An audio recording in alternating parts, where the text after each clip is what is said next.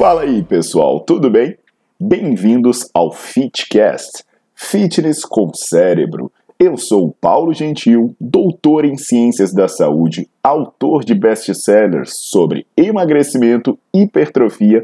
Eu sou professor e pesquisador. Este canal foi feito especialmente para quem gosta de cuidar do corpo, mas não descuida da inteligência. Aqui a verdade é dita com evidências científicas, doa a quem doer.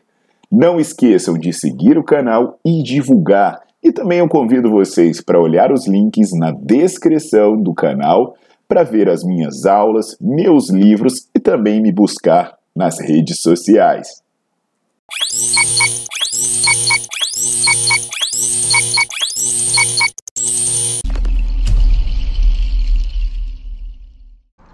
Olá pessoal, tudo jóia? Aqui é o Paulo Gentil e eu tô aqui para falar sobre a questão dos transgêneros no esporte, né?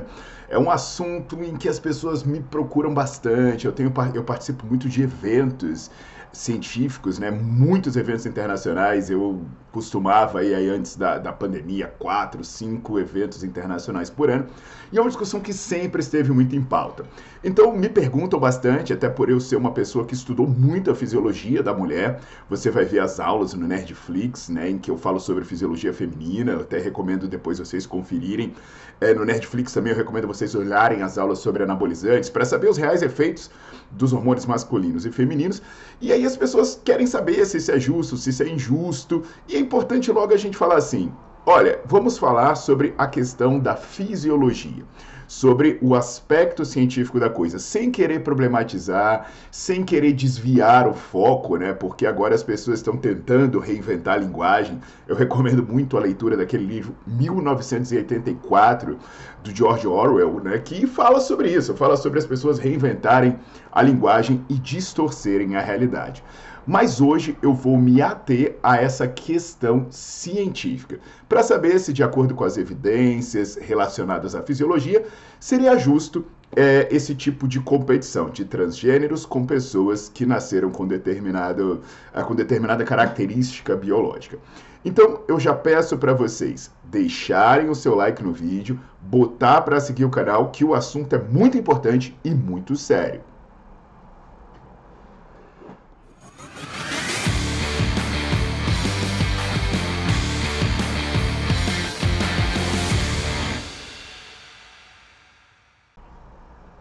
Então, pessoal, é, já vou começar respondendo essa questão, né? Será que é justo? Vamos delimitar o tema. Será que é justo homens que optaram por serem mulheres competirem com mulheres que nasceram mulheres, né? Até é complicado falar essas terminologias de tanto problema que estão querendo gerar nas coisas.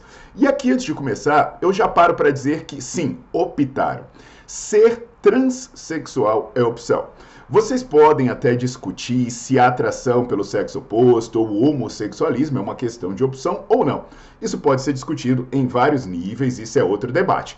Mas, para a pessoa ser transexual, para ela poder competir em um determinado esporte, o que, que ela precisa fazer? Ela precisa fazer um tratamento hormonal. Então, por exemplo, um homem precisa suprimir testosterona, precisa tomar hormônio feminino. Então, ele precisa optar por isso. Eu mesmo, eu tenho é, homossexuais dentro do meu ciclo de amizade, tenho na minha família homossexuais, e são pessoas que se relacionam com pessoas do mesmo sexo, mas não optaram por adotar características diferentes do sexo em que elas nasceram. Então, a discussão é essa: ser transexual é opção, porque se a pessoa não optar por fazer esse tratamento, ela nem ao menos vai poder competir num determinado esporte.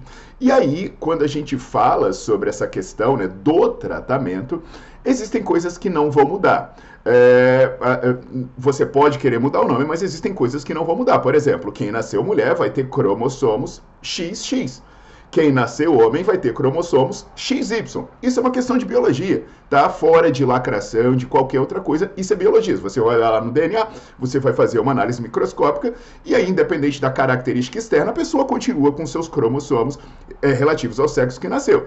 Apesar do tratamento hormonal não mudar isso, vai continuar tendo esses cromossomos, conforme eu falei, as terapias mudam diversos aspectos fisiológicos. Então a questão para discutir o esporte é, é se essas mudanças promovidas pelos tratamentos pelo qual a pessoa optou, eles tornariam justa a competição com mulheres que nasceram mulheres, é o termo que está se empregando hoje é mulheres cis, né?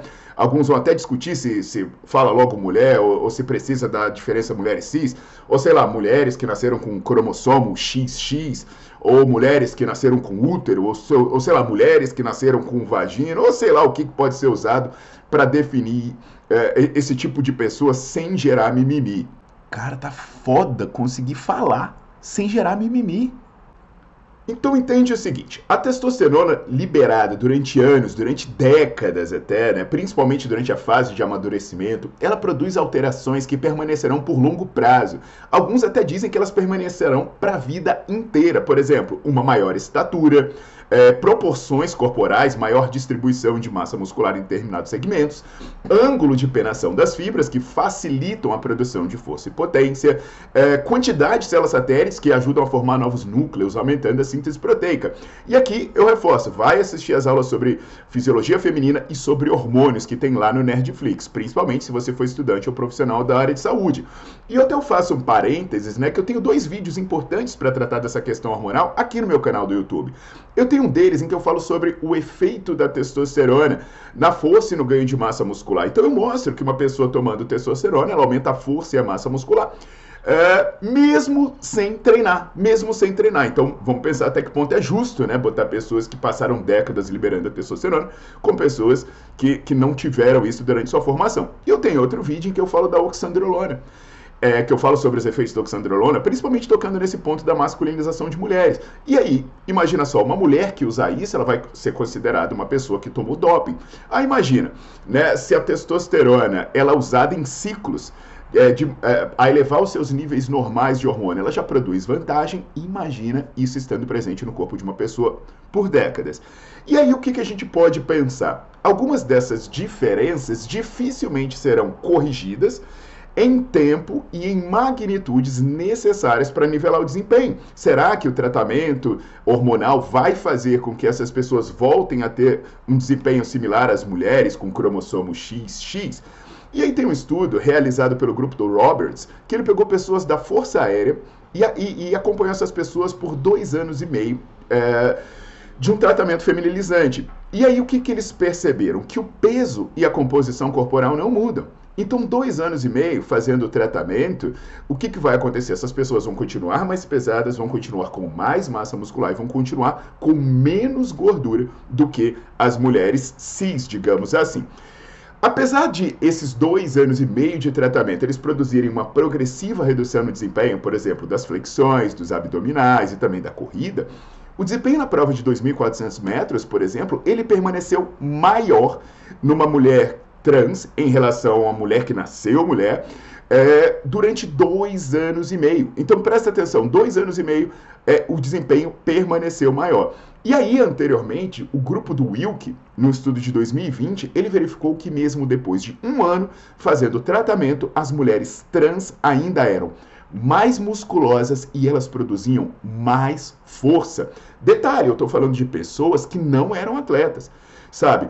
Pessoas que antes da terapia elas já tinham um desempenho menor do que é, os, outros, os outros homens. Então, repara só, era uma pessoa que não treinava, que já começou com desempenho mais baixo, e mesmo começando com desempenho mais baixo do que um homem cis, digamos assim, é, ela continuou mais forte do que as mulheres. E aí, imagina só, uma pessoa que competiu entre homens, que passou décadas treinando, tipo um atleta de vôlei.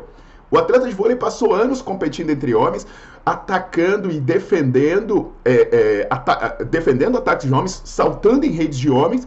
E aí, como é que vai ficar então essa construção? Então, do ponto de vista fisiológico, é muito importante entender que tem mudanças que, mesmo com o tratamento, elas podem acontecer, mas elas não serão suficientes. Não serão suficientes para tornar fisiologicamente justo que mulheres que nasceram mulheres façam é, é, entrem em competição no alto nível com homens que optaram a ter características femininas, inclusive, principalmente se eles têm histórico de participação no esporte de alto nível.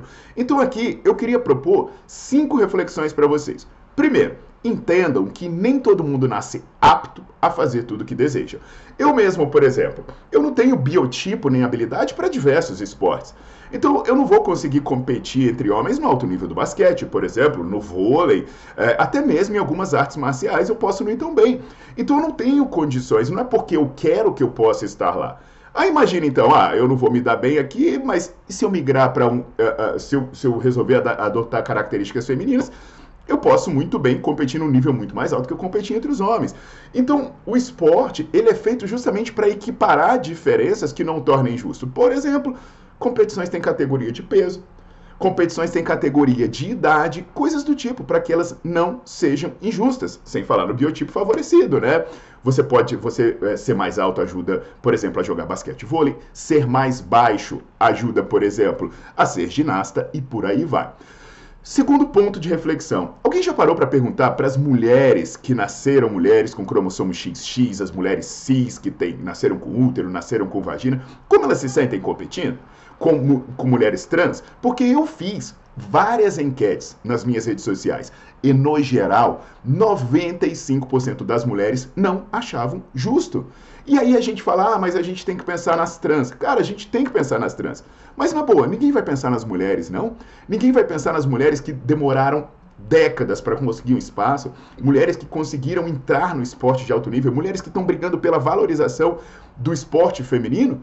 Olha, pessoal, e tem coisas além disso, meramente da fisiologia, né? Tem a questão cultural, a questão social, a dificuldade de se iniciar uma mulher no esporte por causa de questão de preconceito, tem a questão de é, é, liberdade de inserção de mercado de trabalho, coisas do tipo. Tem a questão da mulher engravidada, a questão de passar por oscilações hormonais dentro do ciclo menstrual. Então tem várias coisas ainda, além da testosterona sozinha, que tem que ser considerada, se não pode ser sim um preconceito com a mulher.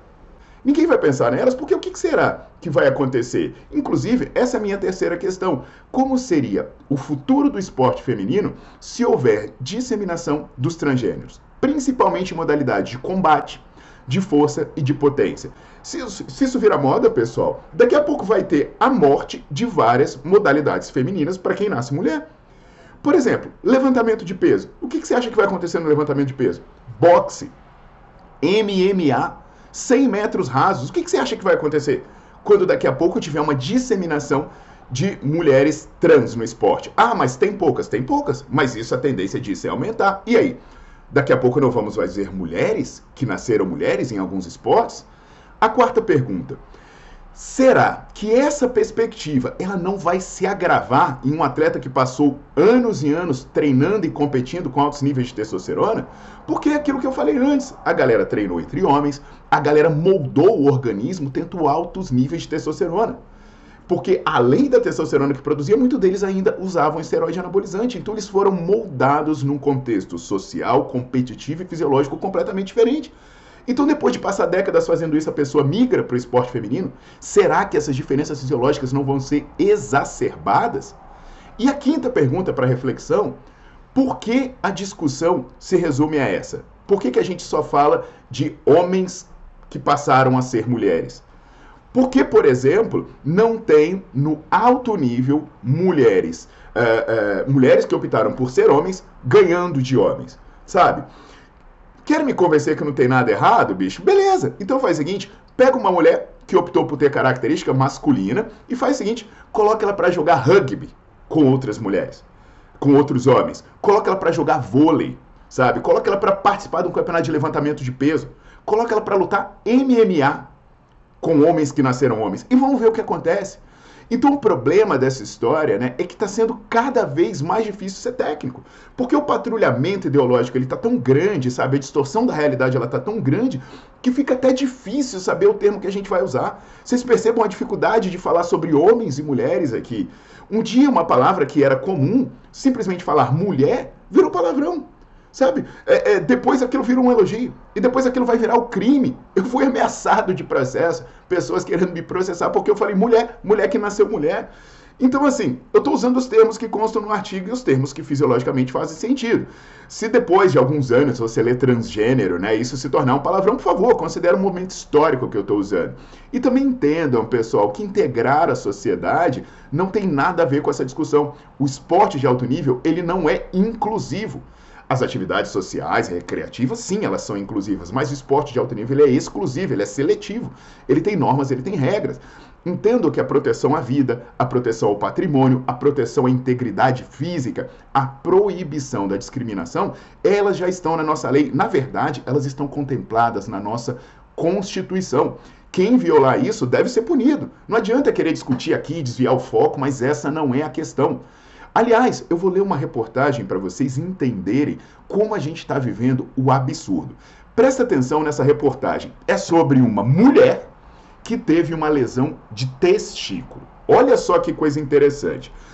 O texto fala assim: a alterofilista 100% feminina, Lauren Hubbard, foi forçada a se despedir dos seus sonhos olímpicos ontem depois que um trágico acidente a deixou com um testículo gravemente lacerado. Hubbard teria sido a primeira mulher transgênero a competir nas Olimpíadas, entende? 100% feminina teve um testículo lacerado, um testículo e uma pessoa 100% feminina. O ferimento não é fatal, mas os médicos aconselharam Hubbard que ela precisa se abster de levantar pesos por pelo menos seis meses, seis a oito semanas, enquanto o ferimento cicatriza. Obviamente, isso não significa que o levantamento de peso olímpico está fora de questão. Presta atenção.